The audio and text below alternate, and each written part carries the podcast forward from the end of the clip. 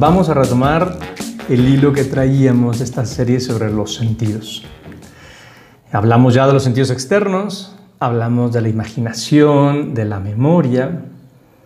Pronto hablaremos del sentido común, que es el menos común de los sentidos. Hoy hablamos de la cogitativa o estimativa. Un sentido que honestamente si yo no me hubiera puesto a investigar sobre el tema no tendría ni idea, pero está bien interesante, bien interesante porque es lo que conocemos como el sexto sentido. Este es tal cual el sexto sentido. Porque lo que hace, y entonces aquí va un poquito de teoría para que nos ubiquemos, ¿no?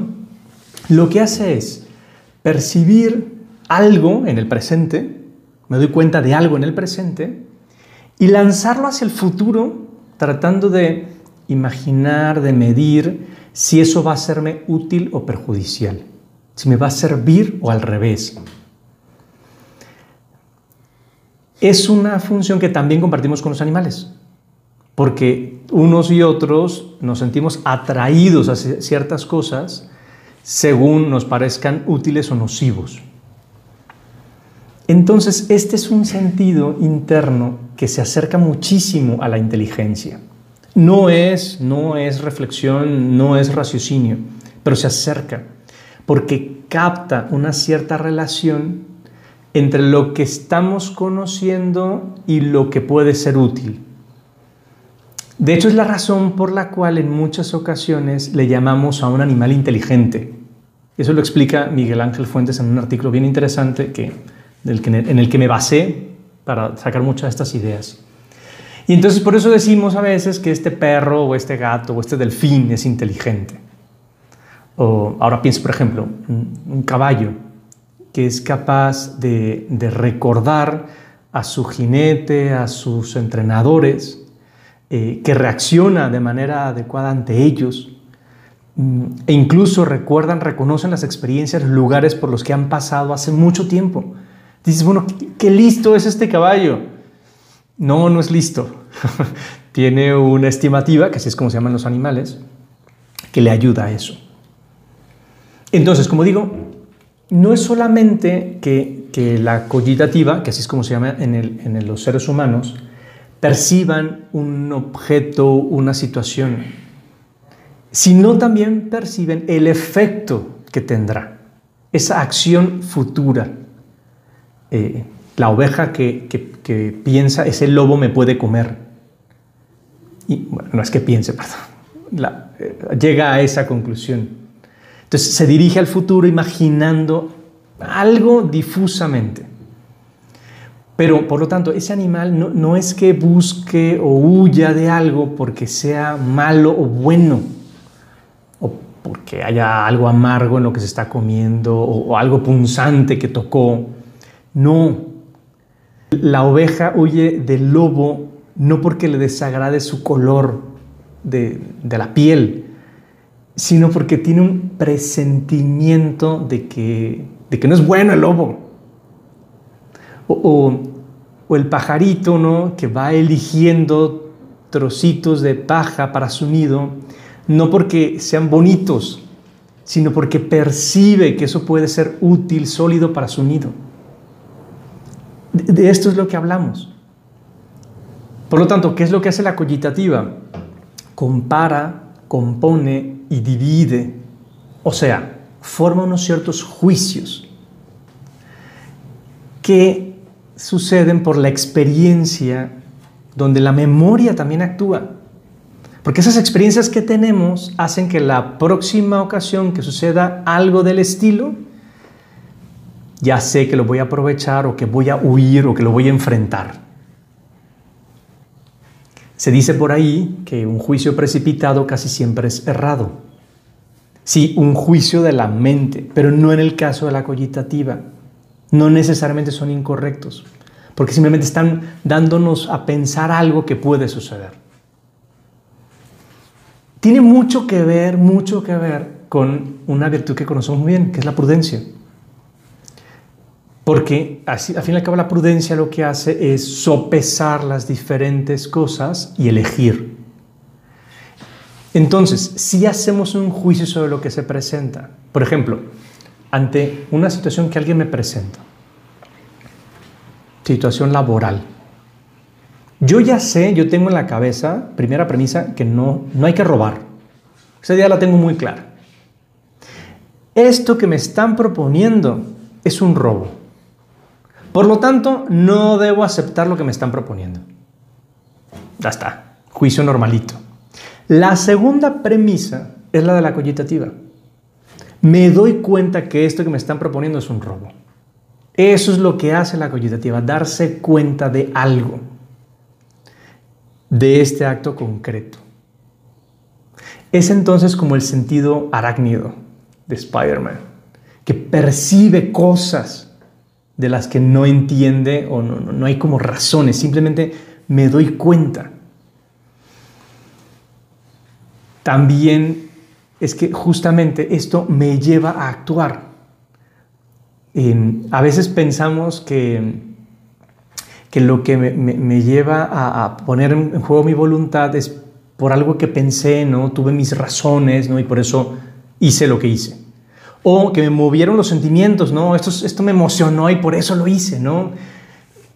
Ayer, por ejemplo, perdón el ejemplo personal, pero me tocó verlo, me tocó ver cómo sucedía vimos a una, a una viejita, viejita, viejita pasita, pues que llevaba un carrito, iba vendiendo cacahuates y frutas y no sé qué tantas cosas.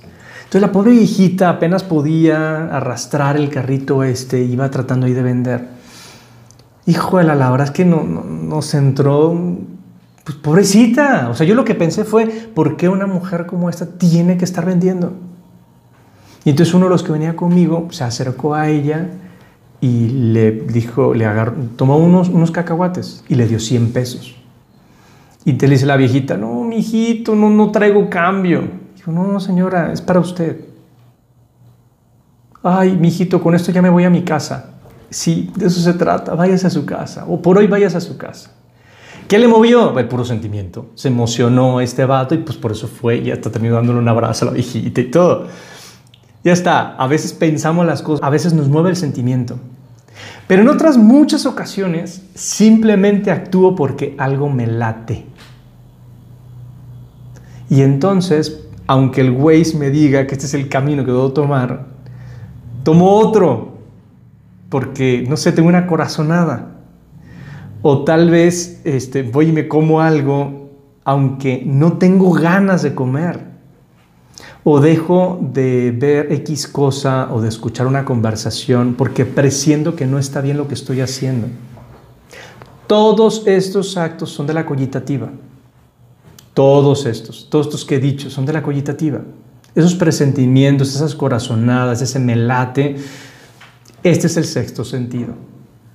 A veces decimos por ahí, no, no, es que las mujeres tienen muy desarrollado el sexto sentido. Oye, sí tienen un sexto sentido. O fulano tiene mucho sexto sentido. Todos tenemos sexto sentido, es este. Solo que eso, algunos lo tienen más desarrollado que otros. Ahora, eso no quiere decir que de aquí en adelante siempre voy a actuar según mis instintos, que esa es la manera animal de llamarle. Obvio no, por supuesto que no. Pero si algo se me presenta tan natural, tengo que ponerle atención. Obviamente tengo que poner la atención porque algo me está jalando a hacerlo. Lo interesante es que la cogitativa, así como la memoria y la imaginación de la que ya hablamos, pueden ser educados. O sea, yo puedo educar estos sentidos justo para que salgan mejor.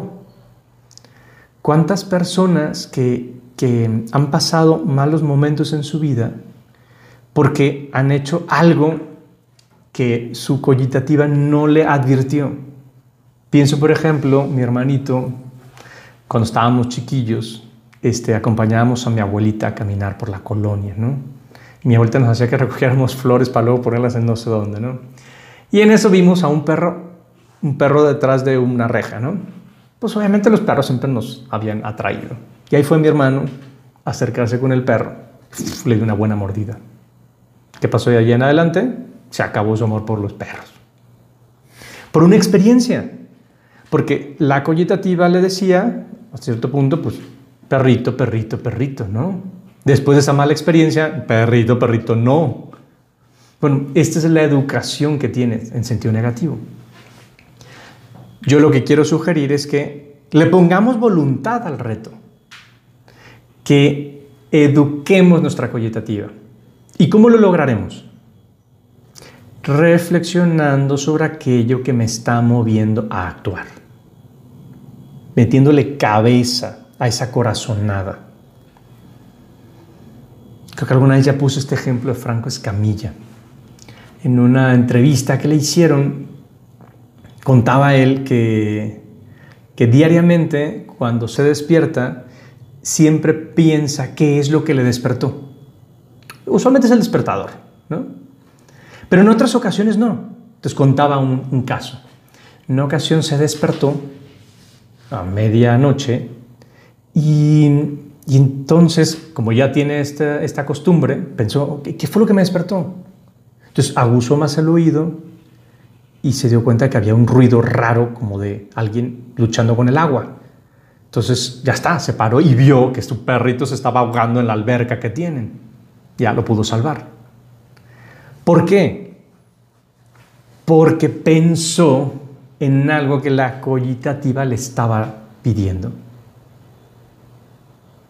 Por lo tanto, si yo también reflexiono por qué estoy siguiendo la corazonada y no el Waze, ¿Por qué estoy siguiendo mi antojo y no la dieta? También podré hacer consciente ese trabajo la cogitativa y darle un enfoque. Y en muchas ocasiones cambiar el enfoque. Hay, otras formas más complejas de hacerlo. Y, tienen que ver con, con educar los sentidos, no solo la cogitativa. Por ejemplo, el arte ayuda a educar los sentidos. El gusto por la belleza, por la literatura, por, por las cosas bonitas ayudan. Sobre todo le ayudan a las personas que han, que han pasado por un trauma, por una cosa dura del pasado.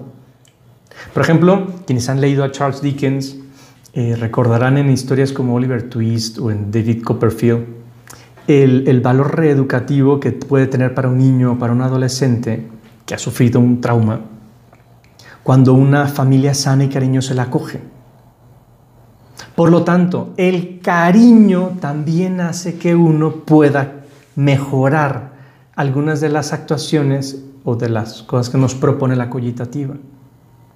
Alguien que la ha pasado mal necesita de cariño para poder mm, cambiar esa actuación. Piensa, por ejemplo, en el típico perrito faldero, por diosero, ¿no? Que, no, se, no se fía de nadie, ¿no? Y entonces hay que tratarlo con especial cariño para que se deje. perdón el ejemplo, pero lo mismo sucede con las personas. Recuerdo muy bien a un profesor de la de universidad que cuando notaba que tenía algún alumno especialmente latoso o que siempre estaba en contra de lo que decía, su primera reacción era, mijito, ¿qué te hicieron? Porque claro, alguien que reacciona así es porque algo le pasó, pues. Alguien que se porta mal es alguien que necesita más ayuda.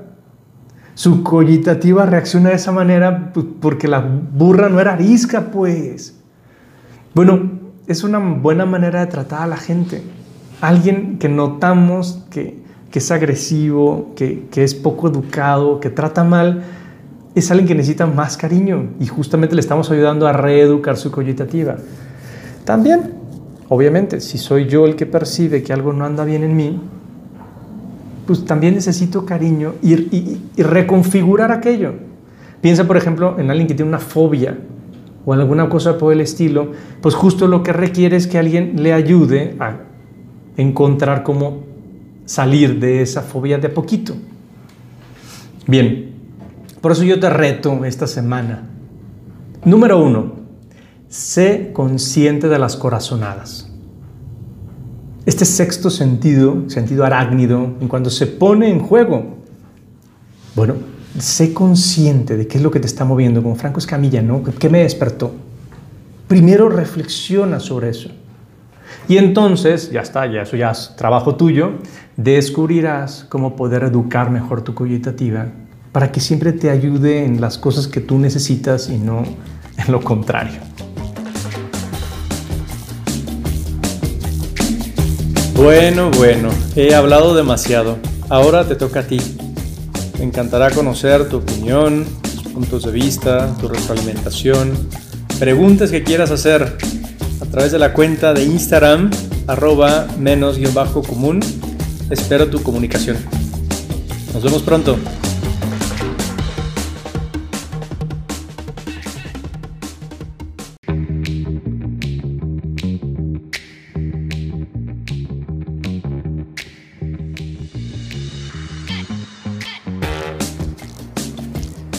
Uno de mis traumas infantiles, que ya he platicado varios en, estas, en estas sesiones, sucedió, yo le calculo por ahí de los 11, 12 años, reunión familiar, estábamos todos los primos corriendo en una casa en Ajijic de unos tíos y vi una mesa donde había un montón de botanas, cosas de comer pero no de beber.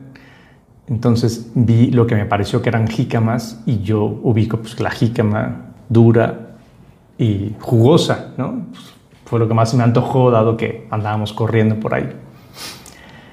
Y entonces eso, agarré una jícama o estaba picada, ¿no? Y, entonces, en vez de percibir esa sensación que yo esperaba, ¿no? De dureza y jugosidad y, y tal vez con limoncito, ¿no? Y chilito, lo que me topé fue una cosa viscosa,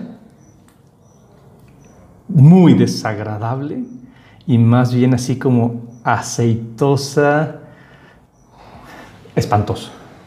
Era un cuerito. qué cosa tan o sea, desde entonces los cueritos no puedo verlos, ¿no? Porque me dan mucho asco.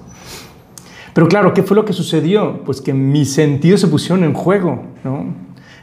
La vista me decía que aquello era una jícama, pero al percibir el sabor y, la, esencia de aquello, pues evidentemente no lo era. ¿Qué fue lo que sucedió? Pues una sorpresa, una contradicción en el sentido común, del cual hablaremos el día de hoy. Este sentido común es el cuarto sentido interno. Y se le llama común porque es como la raíz, como el principio de los sentidos externos e internos. Porque lo que hace es reunir las impresiones de los diversos sentidos, de la vista, de la audición, del tacto, el gusto, el olfato, de la cogitativa, la memoria y la imaginación. Entonces, al reunir toda la información, distingue lo verdadero de lo falso lo real de lo imaginario. Entonces, como se ve, fundamentalmente realiza dos acciones. Relacionar y comparar esas distintas sensaciones y por otro lado, como que da una especie de conciencia sensible. O sea, la persona es consciente de que siente de esas sensaciones que está teniendo. De hecho, habitualmente distinguimos, unimos cualidades sensibles diferentes. Por ejemplo, piensa eh, el azúcar.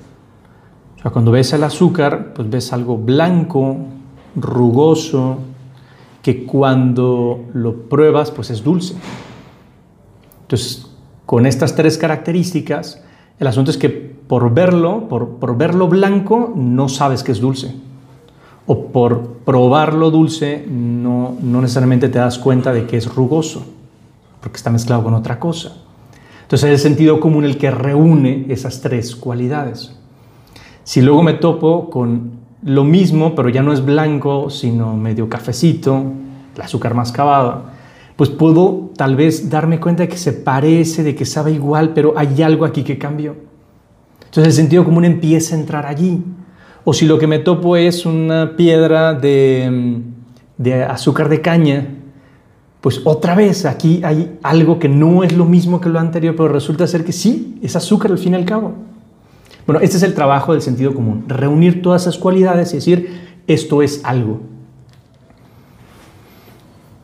Ahora, ¿por qué entonces mm, esa máxima de Voltaire que afirmó que el sentido común es en realidad el menos común de los sentidos. Paréntesis. Sí, tengo que reconocer que honestamente yo no sabía que era de Voltaire, esta expresión. Y sí me dio agüite porque no, no soy fan de este señor revolucionario. bueno, yo no soy fan, ¿no? A otros pueden ser, pero yo no. Entonces sí me dio agüite que fuera de él. Pero bueno, ¿qué significa? ¿Qué significa que sea el menos común de los sentidos? Básicamente que no siempre se da y que no hay unanimidad en esto.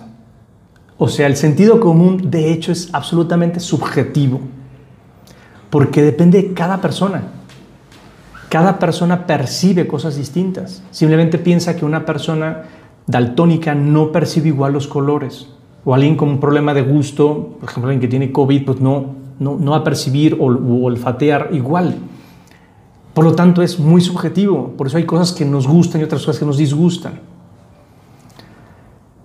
Ahora, el sentido común no es, como a veces se dice, como ese buen sentido común a todos los hombres, como un ponernos de acuerdo en, en algo y entonces todo el mundo le entra. Eso no es. Eso no es. Eso suena más a moral, a ética. El sentido común es, una actividad espontánea de la persona. Por lo tanto, algo muy personal, muy subjetivo, una función interior que tiene el, ser humano y no la reunión de punto de vista de la sociedad, como muchos la definen. Entonces, quedémonos con la primera, que es la básica, la de los filósofos clásicos, eh, que, que es la real, ¿no? Entonces el sentido común se nota claramente, sobre todo cuando una persona se topa con algo que en los sentidos no concuerda. Nuevamente piensa en el caso de la jícama, que pues no era jícama. ¿no? Allí hay una sorpresa. Pero sucede en otros muchos casos. El señor que llega a su casa y al ver a su mujer le pregunta, ¿qué tal, cómo estás? Y le responde, todo bien. Pero claro, el todo bien que uno escucha no corresponde con la entonación o con la cara que tiene la mujer. Entonces el sentido común dice, ah, oh, oh, oh, aquí hay algo que no está funcionando adecuadamente.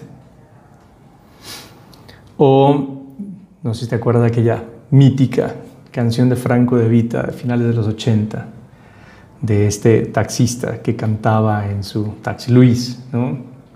y que se imaginaba como estrella del escenario mientras cambia la luz del semáforo. Y terminaba diciendo Franco Evita, del rojo al verde no hay mucho tiempo para soñar. Y, es verdad, o sea, lo que sucedía en él era que su imaginación se iba ¿no? a los escenarios, se imaginaba eh, siendo una, una gran estrella, teniendo mucho éxito, pero en el momento de que su vista percibe el verde del, semáforo y luego se da cuenta, porque puede tocar su taxi y dice, caray, esto no es lo que yo estaba imaginando. Nuevamente, el sentido común funciona. Así como indica el escritor Eduardo Moranda, el sentido común nos ahorra tonterías. Calcula lo probable y lo improbable, lo razonable y lo absurdo.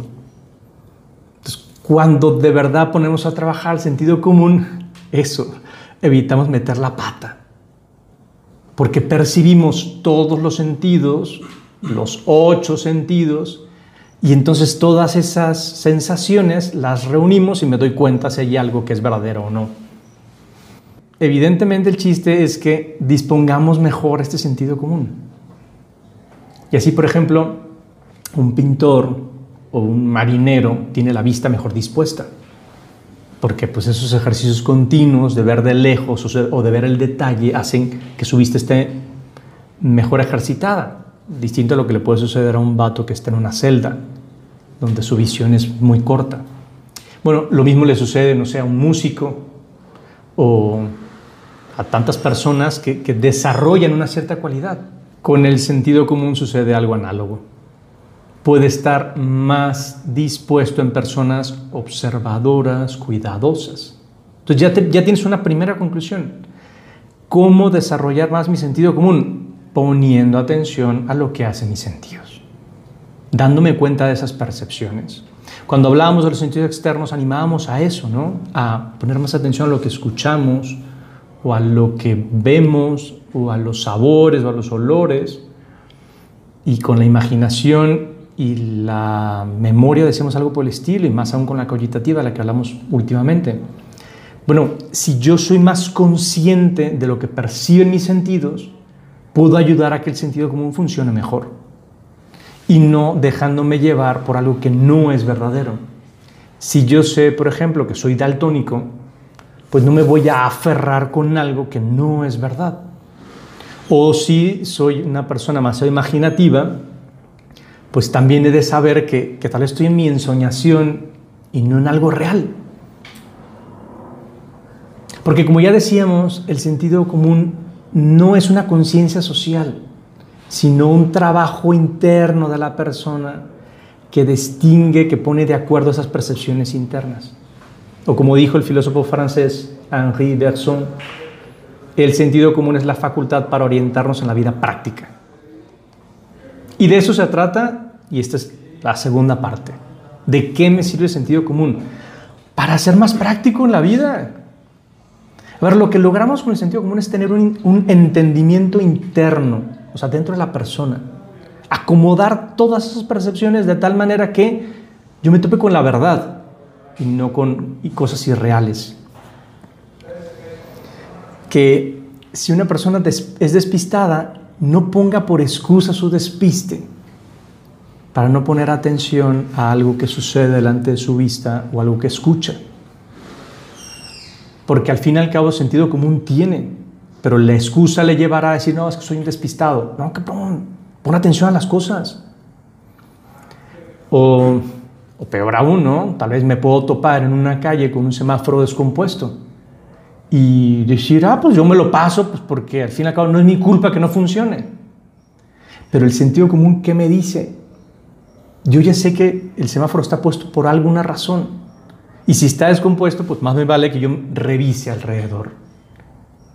Bueno, ese es el tipo de cosas que hace el sentido común. También cuando alguien hace cosas sin sentido, es precisamente por eso, porque no utiliza este sentido en concreto. Eso me lleva a una cierta coherencia dentro de mí. Ser muy coherente con lo que percibo para ponerlo en su justo lugar. Por otro lado, algo que se vale hacer y que está muy bien que hagamos es justo lo contrario de lo que ya contaba de la jícama y, y los cueritos. Dejarse sorprender porque lo contrario es cuadriculés. Esto no es como debería ser según yo, y por lo tanto lo rechazo. Dejarse sorprender. Alguna vez he contado aquí que una de mis comidas favoritas es una sopa que yo le llamo sopa Barbie. Y, le llamo así porque tiene el color típico de los aditamentos de una muñeca de estas, ¿no? O sea, es, entonces una sopa fría, viscosa, de betabel, dulce. Dices, ay, esto, esto así platicado no funciona. Claro, hay que dejarse sorprender, entonces uno lo prueba, como tantos otros platillos. La comida nos da muchas sorpresas. Si yo soy plan cuadriculado y esto es solamente según mis esquemas, me pierdo de muchas cosas en la vida. Peor aún cuando esto sucede en las relaciones sociales. ¿Cuántas veces puede pasarnos que no soy capaz de entablar diálogo con una persona porque, porque es mal encarado? Porque tiene un beso, pues porque es así muy serio y, y luego te topas que es un tipazo.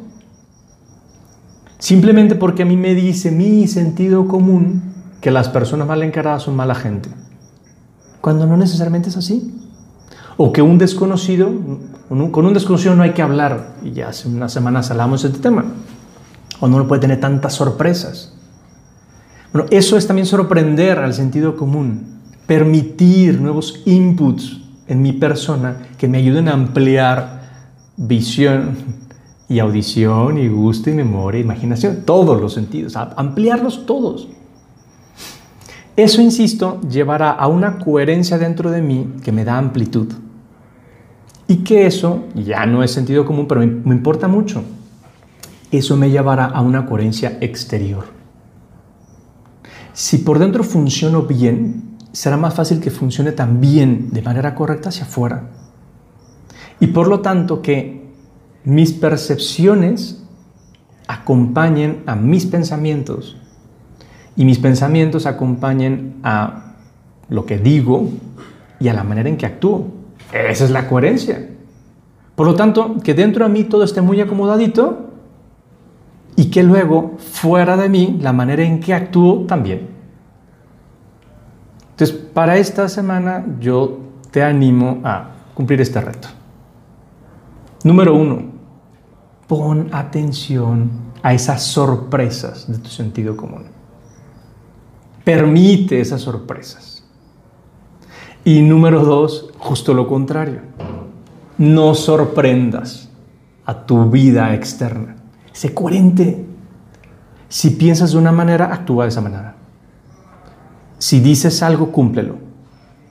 Si animas, si das un consejo, si le dices a alguien que haga cierta cosa, tú también hazlo. O sea que hay una coherencia externa justo porque habrá una coherencia interna. Y entonces sí, el sentido común no será el menos común de los sentidos, sino será algo bien encaminado y tú lo vivirás perfectamente en tu vida.